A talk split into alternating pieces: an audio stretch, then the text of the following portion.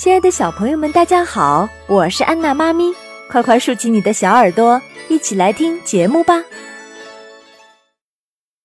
第二十集：黄花观老道投毒。师徒四人从盘丝洞出来，走不多远，见到一处楼阁，上面写着“黄花观”。师徒四人口渴，进观要茶喝。谁知观中老道是盘丝洞七女妖的师兄，女妖们早已来此求救。老道让童子献上毒茶，唐僧、八戒、沙僧一饮而尽。悟空看出老道的歹意，只假装喝下。不久，八戒变色，沙僧两眼流泪，唐僧口吐白沫，都昏倒在地。悟空质问老道：“老道说，你们毁了我师妹的盘丝洞，现在休想逃走。”说完，与七个女妖一齐上。悟空毫无惧色，女妖战不过，吐丝搭成了网棚。悟空拔一把毫毛，变成无数个悟空，将蜘蛛精打死。悟空又去追杀老道。老道两眼射出万道金光，紧紧地罩住悟空。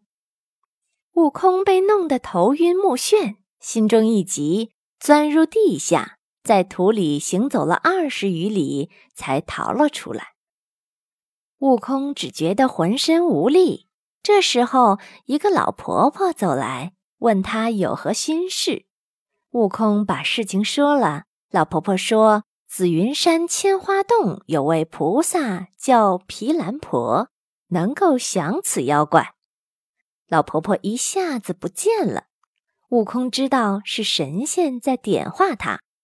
他驾筋斗云来到了紫云山千花洞，见到了毗蓝婆菩萨，说明了来意。毗蓝婆同悟空一起到黄花观，用一枚绣针破了老道的金光。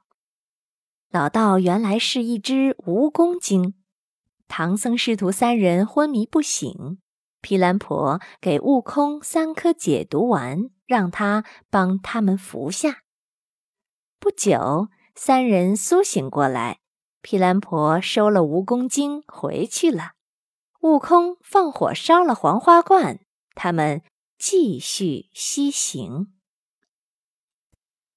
欢迎下载喜马拉雅手机客户端，添加安娜妈咪教育公益电台加微账号收听节目。